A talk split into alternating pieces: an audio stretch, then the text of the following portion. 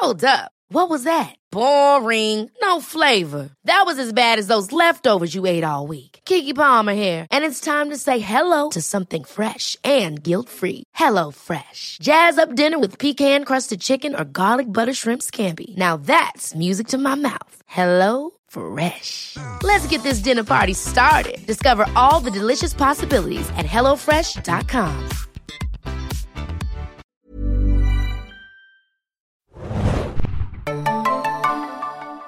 Ahoi, hoi, liebe Serienjunkies und willkommen zum Jahresrückblick-Podcast Best of bei serienjunkies.de. Ich bin Adam und mit mir heute dabei ist Die Nadja. Ja, wir sind im Tag-Team-Modus zum Jahresende und besprechen ein paar Serien, die bisher noch keine große Einzelbesprechung bekommen hatten. Natürlich haben wir schon einige Highlights auch schon in den Serien Junkies Podcast besprochen, wie unsere Folgenbesprechung zu The Last of Us oder Einzelbesprechung zu Gen V und äh, The Bear und zu ganz vielen anderen tollen Sachen. Neulich auch äh, Blue Eye Samurai zum Beispiel, was ich auch als Highlight empfinde. Und nun haben wir uns noch ein paar Serien ausgepickt, die wir ganz schau fanden und euch deswegen mal in Kurzformat ein bisschen besprechen und ans Herz legen möchten. Und anfangen werden wir dabei mit Daisy Jones and the Six, was du mitgebracht hast. Han äh, sorry, ich bin Hannah so gewohnt als Partnerin. Nadja.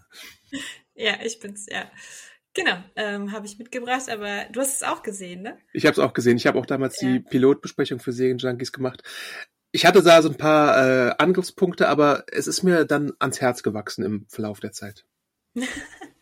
Ja, sehr gut. Also ich äh, genau finde das auch total spannend, weil es mal was ganz anderes ist, als ich sonst so gucke. So Musik, ja doch, obwohl Musik gucke ich manchmal schon auch, aber es ist ja so eine Rock-Serie mehr. Ne? Also es geht um eine Rockband in den 70ern, ähm, den Aufstieg der Six, so heißt die Band. Und nebenbei gibt es noch eine junge Sängerin, die heißt eben Daisy Jones und auch die, unabhängig von der Band, wird immer erfolgreicher und dann werden die vom Manager einfach zusammengebracht und dann geht's total ab und die Kombi äh, kommt einfach super an, aber hinter den Kulissen ja spielen sich Dramen ab und ja, das ist eine Miniserie basiert auf einem Roman, den ich äh, vorher schon gelesen hatte. Ach was, das ist gut. genau, ich habe mich äh, wirklich sehr auf die Umsetzung gefreut. Und das Besondere am Roman, das sieht man auch ein bisschen in der Serie am Ende, ist, dass es ähm, im sogenannten Oral History Format erzählt wird. Das heißt, ähm, es ist relativ wenig ähm, Erzähltext. Äh, der besteht fast nur aus Interviews und auch ja, so Transkripten, Liedtexten, sowas. Ähm, es ist ein sehr ungewöhnliches äh, Buch so zu lesen. Ne? Also es ist wirklich äh, ganz anders ähm, geschrieben fand ich am Anfang total merkwürdig, aber da hat, ich bin dann voll reingekommen. Es ist so, als würde man so, ein, so eine ganz lange Reportage lesen und auch so ein bisschen wie in der Serie vergisst man manchmal, dass das eine fiktive Band ist. Mhm. Und ja, vor allem, weil ähm, Taylor Jenkins Reid, die Autorin, hat auch äh, die Songtexte geschrieben und ja, finde ich total beachtlich. Also ja, das wurde dann alles übertragen und auch mit ähm, spannenden Darstellern besetzt, wie ich finde. Äh, Riley Q Ja, sagen wir mal Q. sagen wir mal so. Ihres Zeichens Elvis Enkelin ähm, durfte in die Rolle der Daisy Jones schlüpfen und ich finde, das hat sie ganz fantastisch gemacht. Und ähm, Sam Claflin ist ähm, der männliche Hauptdarsteller, der Frontmann der Band The Six, Billy Dunn. Die beiden haben da so eine ganz eigenartige Spannung am Laufen. Ja. Ich bin auch großer Fan von äh, Suki Waterhouse als Karen, die Keyboarderin, ähm, die möchte ich nur mal kurz erwähnt haben. Irgendwie fand ich die ja. ganz dufte so als äh, Figur und als Darstellerin und insgesamt ja, da gibt's dann noch andere Bandmitglieder, die dann mehr oder weniger im Hintergrund sind oder ihre eigenen kleinen Geschichten haben, ganz genau. Ja, das Oral History Format finde ich auch relativ spannend. Da habe ich auch so ein paar Bücher gelesen, zum Beispiel die Oral History der Simpsons äh, oder von SNL und von so Late-Night-Konflikten, die es gab. Also als Genre ist das schon äh, ziemlich spannend und als Sach, äh, als Roman finde ich das eigentlich auch irgendwie so als nette Idee, äh, ganz klar. Mein Problem, glaube ich, beim Piloten war damals so, da wurde dir direkt verkauft, oh, das ist die beste Band der Welt und die macht die beste Musik der Welt und dann fand ich die anfängliche Musik vielleicht ein, ein bisschen underwhelming, aber dann im Laufe der Zeit hat sich's dann doch eingerockt, weil es natürlich nur so, weiß ich nicht, erste Versuche waren, aber die Musik, die dann für die Serie gemacht wurde, wurde dann schon cooler und die kann man ja auch bei dem Streamingdienst der Wahl äh, hören oder ich glaube sogar als LP kaufen. Also wenn ihr da irgendwie Gefallen daran findet, gibt es die Möglichkeit auf jeden Fall äh, reinzuhören. Und ja, natürlich muss man dazu sagen, in den 70ern und dann denkt man so, was war denn die größte Band der Welt? Und ich hatte persönlich nicht auf dem Schirm, dass das Ganze so ein Fleetwood Mac Tribut ist auch. Und als ich es dann erfahren habe, dann hatte ich auch noch mal so ein Fleetwood Mac Revival und habe mir da noch mal so ein paar Songs angehört, weil The, The Chain zum Beispiel ist ja einfach ein mega Song und so und das emuliert die Serie auch musikalisch und darstellerisch würde ich auch einfach mal behaupten, weil da gab es ja auch so ganz komische Verflechtungen in Fleetwood Mac mit Affären und mit, weiß ich nicht, ähm, Liebschaften oder eben nicht oder musischen Beziehungen einfach nur, dass der eine die anderen irgendwie inspiriert hatte für die Songs und sowas. Also äh, auf dieser Ebene agiert die Serie dann. Und 70er Jahre als Backdrop fand ich auch ganz interessant, wobei man da dann natürlich auch so ein paar Klischee-Songs hört, aber das ist verziehen, würde ich einfach mal sagen. Und ja, zehn Episoden gibt's davon, die dann im März 2023 oder ab März 2023 bei Amazon liefen. Ja, eigentlich eine sympathische Musiksäge, würde ich mal sagen. Ja, klingt jetzt vielleicht fast schon ein bisschen zu positiv, also positiv im Sinne, ähm, ähm, es ist jetzt keine Larifari-Serie, ne? Es ist schon, mhm. es geht schon um, um viel ähm, persönliche Dramen ähm, sowas wie Daisy Jones, die von ihren Eltern komplett vernachlässigt wurde und dadurch äh, ein emotionales Wrack eigentlich ist und ähm, sich natürlich gern dadurch dann auch Drogen und Alkohol zuwendet, was sie dann zunehmend einfach auch zerstört. Und ja, genau wie Billy, der auch äh, ein kleines Alkoholproblem hat und und auch ein Groupie-Problem und auch ein Sexproblem. Ja. Wo ich mich dann immer frage, musst du, also Wahrscheinlich müsstest du das in so einem Musikformat machen, besonders wenn es in der Vergangenheit spielt, aber irgendwo würde ich mir tatsächlich auch die schwierige Aufgabe widmen, dass man solche Klischees, dass, dass jemand seine Frau betrügt, dass jemand den Drogen verfällt oder so, vielleicht ein bisschen umschifft. Ich glaube, es ist fast unmöglich, aber ich würde gerne mal die Challenge an, an so Serienmacher richten, dass sie versuchen, in, in diese Klischees beziehungsweise Tropen jetzt nicht ganz einzutauchen. Weißt du, was ich meine? Also es gehört irgendwie dazu, aber irgendwie denke ich mir auch, ein bisschen habe ich das manchmal auch schon zu oft gesehen in dem Kontext. Ja, ich glaube, es ist aber auch ein bisschen bedingt durch diese Zeit damals, ne, wo mhm. ja, wo, wo Männer vielleicht noch mehr das gemacht haben, was sie wollten und nicht hinterfragt haben, ist das jetzt vielleicht für meine Ehefrau nicht so schön ja. oder so. Also dass, dass, dass diese Rollenverteilung einfach auch noch eine ganz andere war und ähm, ja, dann will ich auch noch mal seine Frau erwähnen. Das ähm, ist Camilla auch fantastisch. Morone. Ja, ja, wahnsinnig toll, ähm, sehr sympathisch und auch im Buch, ähm, sie ist irgendwie einfach die, die die Band quasi zusammenhält und äh, ihn auch immer wieder bestärkt und ihm eine Familie gibt, die, die ähm, ihn dann ja auch irgendwie so ein bisschen wieder stärker werden lassen können. Und ähm, ja, für sie ist die Rolle klar. Ne? Sie, sie ist die, die im Hintergrund einfach die Fäden zieht und er ist der Frontmann und auch wenn er nicht alles machen darf, so ein bisschen verzeiht sie ihm das schon und ich denke, dass das ist einfach damals noch ein bisschen anders gewesen. Ich möchte noch mal ein bisschen über Riley Coe sprechen, ähm, denn mit ihr hatte ich auch ein bisschen Problem, mit ihr warm zu werden, so von ihrer Darbietung, muss ich tatsächlich sagen. Und dann habe ich so ein bisschen auch Late-Night-Interviews gesehen oder andere Auftritte und habe hab dann festgestellt, dass sie einfach relativ gut diesen verkorksten Typen spielt und in Wirklichkeit hoffentlich ganz anders ist. Aber so, so manche Sachen, die sie da so in der Säge machen muss, fand ich dann halt auch so ein bisschen äh, fragwürdig und so, auch so Mimik und so. Manchmal hatte ich ein Problem damit. Aber vielleicht bin ich da auch ganz alleine, weil es, es zeigt dann einfach nur, dass sie, glaube ich, relativ stark spielt und das spielt, was das Drehbuch von ihr abverlangt. Wie geht's dir da? Ähm, ja, ich hatte sie auch vorher noch gar nicht wirklich bewusst irgendwo gesehen, muss ich sagen. Also ich weiß, sie hat bei The Girlfriend Experience so ihre ja. andere große Rolle gehabt. Das habe ich aber nicht geschaut. Ähm, ich finde, sie hat rein optisch da perfekt reingepasst. Also das war schon mal sehr gut gecastet irgendwie. Also sie, sie äh, ist ja manchmal so, wenn man das Buch gelesen hat, dass man dann denkt, oh nee, die jetzt. Okay. Aber nee, das, das, das, war bei, das war bei ihr jetzt zum Beispiel gar nicht. Ähm, ich habe es mir tatsächlich so vorgestellt ein bisschen und ähm, ja, ich doch, ich fand eigentlich, dass sie das sehr gut gemacht hat. Ich habe ihr das Und spätestens, wenn man sie dann äh, irgendwie musikalisch hört, ich glaube, erste, zweite Folge schon, da gibt's glaube ich, so ein Klavierstück, das ist ja dann auch einfach so ein Showstopper, Scene-Stealer und so. Und das äh, räumt dann auch so ein bisschen die Zweifel irgendwann relativ schnell weg, würde ich sagen. Also wenn man so ein, so ein Fable für musikalische Shows hat, dann ist es ist es so ein Ding, äh, wo man vielleicht mal reinschauen sollte, auch wenn man es bisher nicht auf dem Schirm hatte, einfach. Ja, sie ist auch äh, für den Gold Globe nominiert und auch für den Emmy. Also Riley jetzt, aber auch die Serie. Mhm. Und Sam Cleflin ja auch. Ja, also ja. die Serie hat jetzt nochmal gute Chancen in der Award-Season abzuräumen. Aber auch natürlich aber starke Konkurrenz. Also das, da ja, muss man mal gucken, ob sie sich gegen ja. irgendwie das andere, was da aufgeboten wird, durchsetzen kann. Weil ja. ich glaube ja fast, dass sie so ein bisschen unterm Radar geflogen ist bei vielen. Ähm, da gab es natürlich dann so, weiß nicht, diese großen Serien, Succession, The Last of Us und sowas. Klar. Äh, White Lotus, die da ein bisschen äh, Spotlight geklaut haben und dann muss man mal sehen, ob vielleicht trotzdem eine Chance besteht, irgendwo abzusahen oder nicht.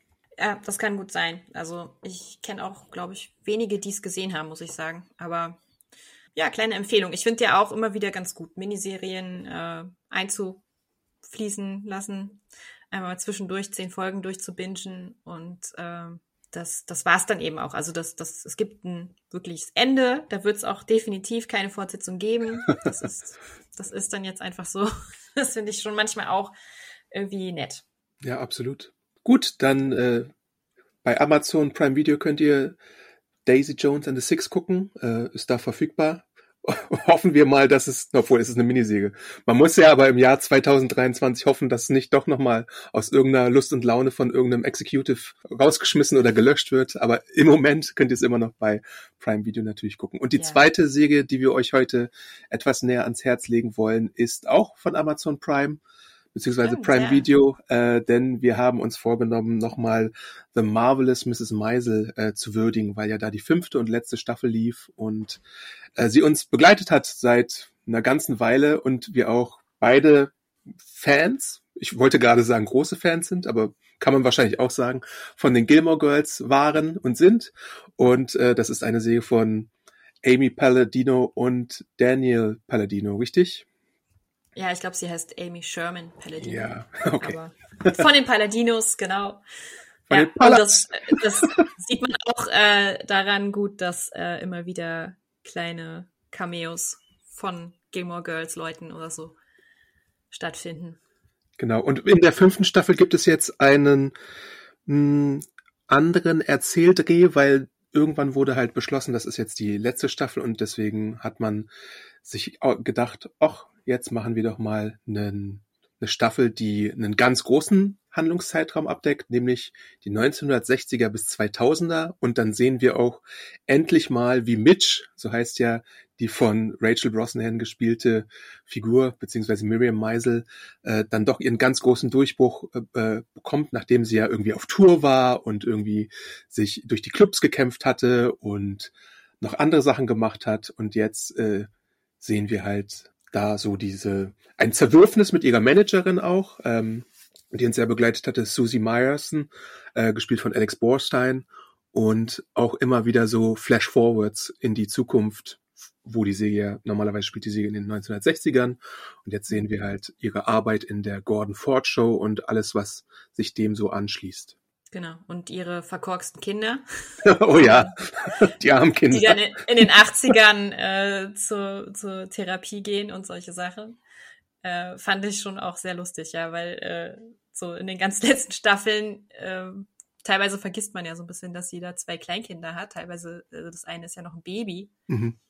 Und sie rennt irgendwie durch die Clubs und äh, ja, ist immer so ein bisschen, ach ja, stimmt, da sind ja noch die Kinder. Und ähm, fand ich dann sehr lustig, dass sie dann bei der Therapie das aufgearbeitet hat, die eine Tochter.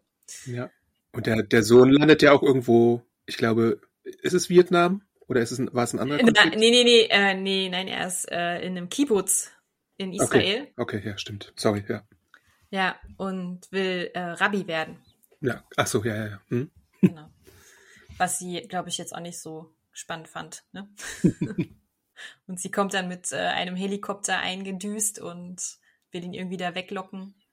Und er ist nicht amused, dass äh, alles wieder nach ihrem Kopf geht, weil sie mittlerweile so bekannt und berühmt ist, weltweiter Star.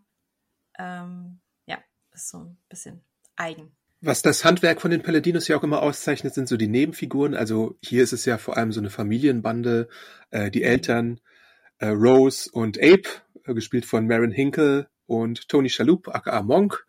Und die sind ja natürlich auch immer gut für so Nebenhandlungen. Ich glaube, bei bei Tony Shalhoub war das um so eine Nebenhandlung, wo er ganz viel in der Schule des, des Sohnes von äh, Mitch äh, involviert war, weil äh, da sich etwas abgespielt hatte, was irgendwie ganz funny war. Ähm, der wurde, glaube ich, so als, wie soll man es nennen? Bisschen slow äh, ja. ab, abgestempelt. Genau. Er dachte immer, sein, sein Enkel wäre äh, hochbegabt wahrscheinlich, weil er selber ja auch Professor war. Und irgendwie in der Schule war er dann in, in, die Gruppe eingeteilt, die irgendwie nur, was haben die gemacht, gemalt oder so. ja. Das, das fand er nicht so toll, ja. Und dann hat er da versucht, irgendwie zu intervenieren. Ja, okay, wenigstens einer hat sich um dieses Kind auch mal ein bisschen gekümmert. Das ist ja schon positiv. Ja, das stimmt. Mit Mama hatte inzwischen so ein äh, Hochzeitsvermittlungsding laufen, ähm, wo sie jüdische Mitzwanziger vermittelt oder so. Und das läuft auch ganz gut. Und ja, die Mutter fand ich auch immer sehr nett. Sehr, sehr amüsant. Genau. Und es gibt ja auch noch die Ex-Schwiegereltern, ähm, die nach wie vor, obwohl sie sich ja gleich in der ersten Folge der Serie von ihrem Mann trennt, ja. sind trotzdem die nicht nur der Ehemann, der Ex-Ehemann, sondern auch ihre ehemaligen Schwiegereltern immer noch Teil der Familie. Das sind Moische, Kevin Pollack und Shirley. Caroline, Caroline Aaron heißt sie, ne? Ja. Das äh, sind auch sehr starke Charaktere. und genau, immer wieder für einen Comedy-Moment gut.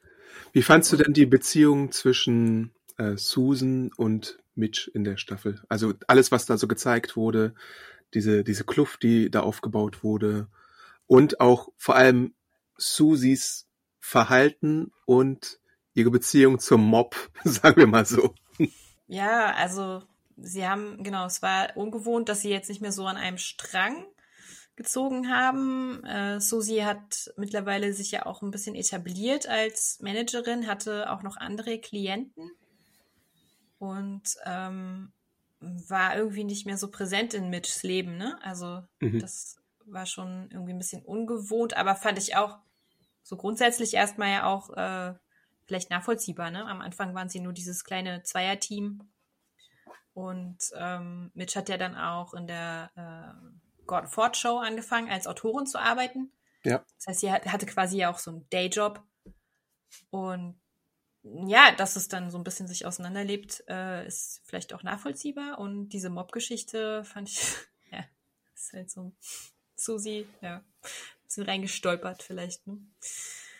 Und ähm, das hat sie dann ja auch am Ende entzweit für lange Zeit. Wo der Mob auch immer irgendwelche elaborierten Aufführungen organisiert hat, wo dann auch Mitch irgendwie involviert sein sollte, obwohl sie natürlich da nicht so Lust hatte. Das war auch irgendwie so Classic Paladino äh, Storytelling, fand ich. Ja, auf dieser Messe, wo sie dann plötzlich auf einer Messe, äh, was hat sie da? Na, da hat sie, glaube ich, nur moderiert, ne? Irgendwelche Haushaltsmessen.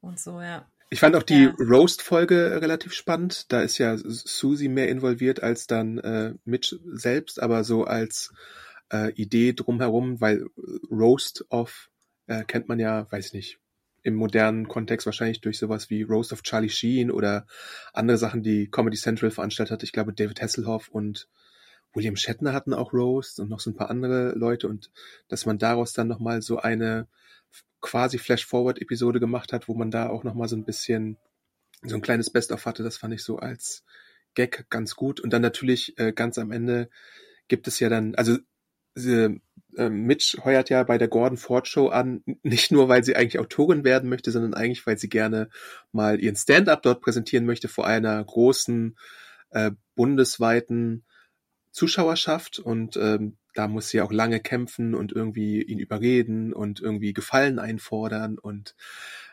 all sowas, bis sie dann endlich ihre, Ich glaube, vier Minuten sollen es eigentlich sein. Ich glaube, es ist in Wirklichkeit viel länger, was sie da abliefert, aber das sorgt dann halt irgendwie auch dafür, dass das teilweise zu ihrem ganz großen Durchbruch äh, verhilft und ähm, sie aber jetzt nicht unbedingt für immer glücklich macht, sondern man sieht ja dann, wie chaotisch ihr Privatleben ist, wie verkorkst die Kinder sind, das haben wir auch schon er er erwähnt und dass sie, glaube ich, vier Ehen insgesamt hat, wie so eine, ähnlich wie so eine Elizabeth Taylor oder sowas. Ähm, ja, genau. Ja, also trotzdem, am Ende sieht man ja auch, als sie dann schon älter ist, immer noch das, das ähm, Hochzeitsfoto von ihr und Joel den sie auch immer wieder noch im Gefängnis besucht. Ja, stimmt. Der ist so landet. Ja. Also eigentlich kann man ja annehmen, es wird schon so ein bisschen angedeutet, dass äh, die Liebe dann doch wohl die größte war.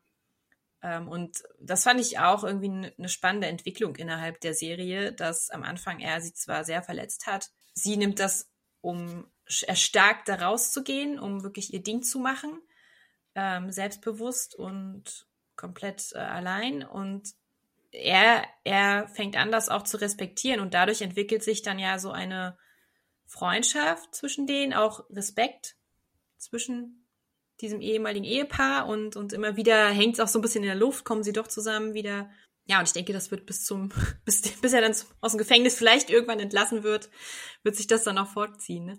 Hm. Also, ja. ja. Also es ist kein, es ist kein, kein klassisches Happy End, ähm, was die Serie hat. Das fand ich wirklich auch ganz, ganz gut. Ganz, also mal was anderes, einfach so wie es geendet hat durch diese Flash-Forward, sieht man immer noch so ein bisschen, was geht noch so ab.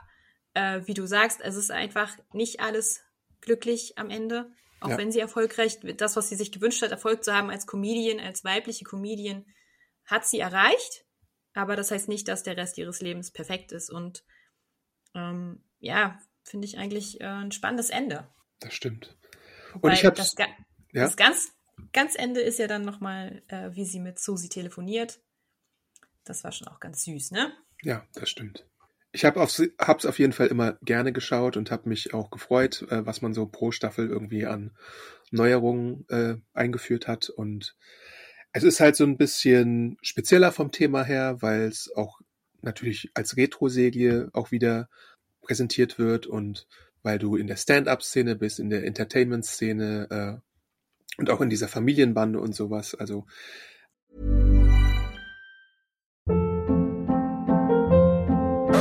Hold up. What was that? Boring. No flavor. That was as bad as those leftovers you ate all week. Kiki Palmer here, and it's time to say hello to something fresh and guilt-free. Hello Fresh. Jazz up dinner with pecan-crusted chicken or garlic butter shrimp scampi. Now that's music to my mouth. Hello Fresh. Let's get this dinner party started. Discover all the delicious possibilities at hellofresh.com. Das ist schon. Und das ist auch alles, das ist einfach so ein bisschen drüber.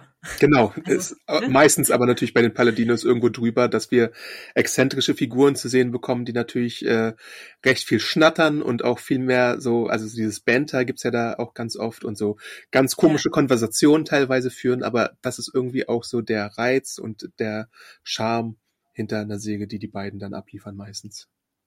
Ja, auf jeden Fall, genau. Äh, wissen wir denn schon, was die beiden als nächstes vorhaben? Ich glaube schon, sie sind ja bei Amazon äh, ähm, äh, unter Vertrag und ich glaube, sie machen eine, eine Serie, die mir ein bisschen bekannt vorkommt.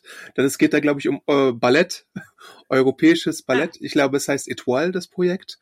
Und Ach, sie hatten ja schon mal eine Säge, die war relativ kurzlebig, die hieß Bunheads. Bunheads und da ging es auch um amerikanisches Ballett, so unter Schülerinnen und sowas.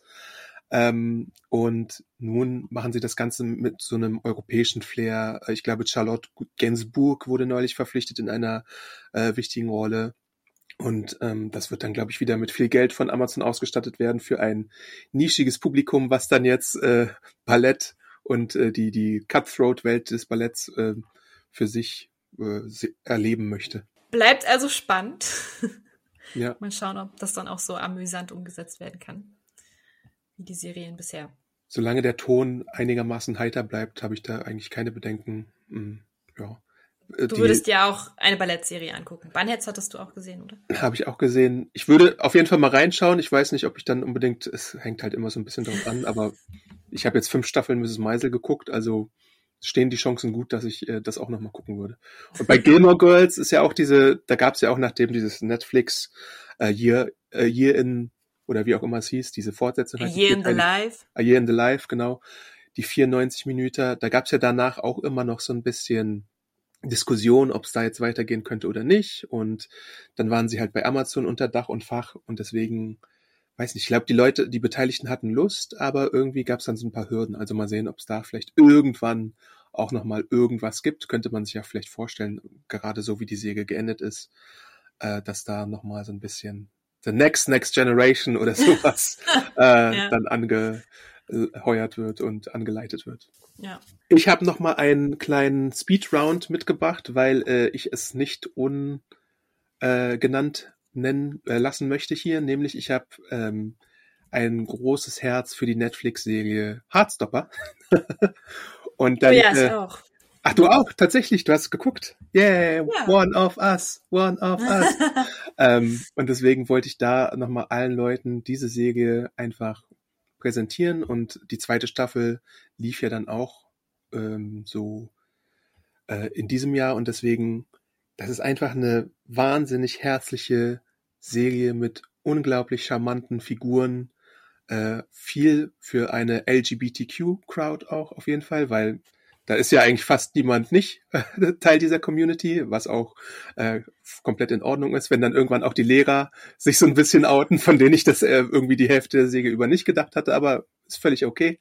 Äh, ja. Aber im Zentrum steht natürlich auch die Liebesgeschichte der beiden Protagonisten und ihrer Freunde. Und in der zweiten Staffel geht es dann da darum, dass die Abschlussprüfungen anstehen für einen äh, der äh, Charaktere und für manch anderen halt auch. Und dann geht's auch nochmal nach Paris auf Klassenfahrt und dann taucht der Vater auf von einer Figur, die in Paris wohnt, die bisher so ein bisschen nicht im Leben war. Und dann geht es darum, die Beziehung zu kitten und der Bruder taucht auch noch auf. Also viele Komplikationen, aber es bleibt irgendwie immer sympathisch, herzlich, äh, ans Herz gehend, komisch, süß und äh, ich weiß nicht, das, das ist einfach, das kann man so wegbingen, finde ich. Und das ist, das gefällt mir. Und es ist ja auch eine Comic-Vorlage, die es da gibt. Und eine dritte Staffel ist auch schon sicher. Also da muss man sich auch keine Sorgen drum machen. Wie siehst du das? Ja, also ich finde, du hast das äh, schon mal super beschrieben. Ich, ich finde das auch ähm, schön. Ich habe das zusammen mit meiner Tochter geguckt. Die ist jetzt 13. Und das geht wunderbar. Ähm, sie liebt es auch. Und gerade für dieses Alter ähm, finde ich es wirklich auch schön, weil es nicht zu, alles, es geht nicht zu schnell. Also alles ist sehr liebevoll und ähm, die Geschichte, die Liebesgeschichte, ähm, es ist halt nicht, keine Ahnung, Gossip Girl oder ja. Ne? also es ist so, es ist einfach sehr zärtlich und, und ähm, langsam, wie sich diese Beziehung entwickelt und, und man kann das ohne weiteres auch so mit Teenies oder jüngeren Teenies gucken, finde ich. Also danach äh, gucke ich einfach auch manchmal so, was kann man auch zusammenschauen, äh, wo man sich dann nicht äh, äh, vor Scham hinterm Kissen verstecken muss oder so. Also Euphoria. ja, das heißt, also das wäre so das, so, ja. nee, das wäre das, äh, also das wäre das krasse Gegenteil von Hardstopper, so was man dann gucken könnte. Ja. Oder vielleicht eben auch nicht. Ja. ja. Also genau, dafür ist es echt nett und auch schöne Role Models, würde ich sagen, für dieses Alter. Ja. Ja, viel, viel, über was man sprechen kann, ähm, fand ich wirklich sehr schön. Also es ist ja auch viel ähm, in der Schule, was passiert. Also sie sind ja fast die ganze Zeit in der Schule. Ja, zu Hause sind dann äh, manche Familien nicht ganz so deutlich dargestellt. Also da gibt es ja manchmal nur die, die Mutter zu sehen oder so, ne? Also das ja. äh, ist halt wirklich mehr, geht mehr um die Jugendlichen. Genau. Und auch gerade die Entwicklung von, von Nick, der ja ähm, ist ja jetzt kein großer Spoiler, wenn wir sagen, dass er ähm, ziemlich überrascht ist, dass er sich in einen Jungen verliebt. Das finde ich so schön gemacht einfach und, und auch Kit Connor als Schauspieler macht das so toll. Also ähm, ja, macht einfach wirklich Spaß zuzusehen. Und ja. wir freuen uns, dass es weitergeht. Ne? Also Richtig. Das, also auch nochmal da eine ganz große Empfehlung, wenn ihr es irgendwie verpasst haben solltet oder so. Aber es scheint ja eine gute Fanbase zu haben, weil relativ schnell schon die Verlängerungsentscheidung gefallen ist. Ähm, Hardstopper bei Netflix, zwei Staffeln bisher. Kann man gut wegschauen, wenn man sich für das Thema interessiert oder wenn man ein Ally ist oder wenn man einfach mal sich vielleicht ein bisschen seinen Teller, über den Tellerrand blicken möchte. Da gibt es sehr viele Möglichkeiten, äh, da ein bisschen was rauszuziehen aus der Serie. Jo. Also, damit sind wir, glaube ich, auch schon am Ende unserer kleinen Best of Speed Round mit äh, kleinen Geheimtipps angekommen. Äh, ihr könnt uns natürlich Feedback schreiben an podcast.serienjunkies.de da äh, oder bei Social Media, wenn ihr uns da findet. Ähm, da könnt ihr dann immer euer Feedback hinterlassen zu den Serien, die wir hier besprochen haben. Ihr könnt natürlich auch ins Archiv reinhören, äh, denn wir hatten ja auch andere Best-of-Folgen schon, wo beispielsweise auch ein Geheimtipp wie Reservation Dogs besprochen wurde oder Pokerface. Äh, zuletzt hatten wir ja auch Besprechungen zu Gen V oder zu äh, Green Eye Samurai und es kommen natürlich auch noch ein paar Best-of-Folgen jetzt die Tage nach. Also da gibt's noch einiges, worauf ihr euch dann freuen könnt. Und natürlich im Podcast-Archiv dann auch solche Sachen wie äh, The Last of Us zu finden, The Lord of the Rings, äh, The Rings of Power oder House of the Dragon. Genau, da könnt ihr immer reinhören bei Spotify, Apple Music, Amazon Music und überall, wo es halt Podcasts äh, zu hören gibt. Und dann hören wir uns natürlich auch irgendwann demnächst wieder. Wir wünschen euch auch noch äh, frohes Fest und einen guten Rutsch, wenn wir uns nicht mehr auf den Ohren haben sollten, nicht wahr?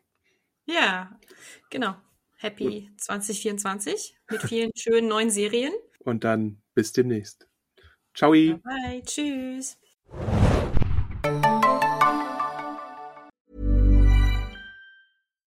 Imagine the softest sheets you've ever felt. Now imagine them getting even softer over time. That's what you'll feel with Bowl and Branch's organic cotton sheets. In a recent customer survey, 96% replied that Bowl and Branch sheets get softer with every wash. Start getting your best night's sleep in these sheets that get softer and softer for years to come. Try their sheets with a 30-night guarantee. Plus, get 15% off your first order at bowlandbranch.com. Code BUTTERY. Exclusions apply. See site for details.